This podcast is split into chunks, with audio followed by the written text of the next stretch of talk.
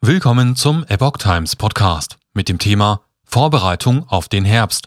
Kein Alarm wegen Sommerwelle. Lauterbach stellt Sieben-Punkte-Plan vor.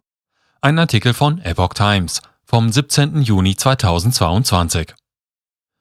Bundesgesundheitsminister Karl Lauterbach geht davon aus, dass noch vor der Sommerpause die Eckpunkte für das neue Infektionsschutzgesetz vorgelegt werden. Der Beschluss könne dann nach der Sommerpause erfolgen, sagte er in Berlin. Bundesgesundheitsminister Karl Lauterbach hat angesichts wieder höherer Corona-Infektionszahlen zu Vorsicht aufgerufen. Es sei allerdings kein Alarm notwendig, sagte der SPD-Politiker in Berlin und kündigt zugleich ein Maßnahmepaket für den Herbst an. Denn es sei nicht so, dass wir sorglos und ohne Gegenmaßnahmen dieser Sommerwelle begegnen können, so Lauterbach. Er hat erneut zum freiwilligen Tragen eine Maske in Innenräumen aufgerufen. Zudem sollten vierte Impfungen großzügiger gehandhabt werden. Die Ständige Impfkommission empfiehlt dies generell erst ab 70 Jahren. Beratungen mit Buschmann geplant. Lauterbach kündigte an, dass er mit Justizminister Marco Buschmann, FDP, noch vor der Sommerpause Eckpunkte für künftige Regelungen im Infektionsschutzgesetz anstrebt. Sie könnten dann nach dem Sommer beschlossen werden. Die jetzigen Vorgaben laufen zum 23. September aus. Nähere Angaben zu Instrumenten machte Lauterbach vorerst nicht.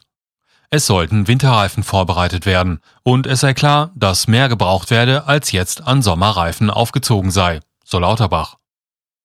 Lauterbachs Sieben-Punkte-Plan. Zu einem Sieben-Punkte-Plan für den Herbst soll demnach auch eine Impfkampagne mit verschiedenen Impfstoffen gehören. Einen neuen Anlauf für eine allgemeine Impfpflicht stellte er eine Absage. Lauterbach sagte, er gehe zudem davon aus, dass Bürgertests auch im Sommer weiter genutzt werden könnten.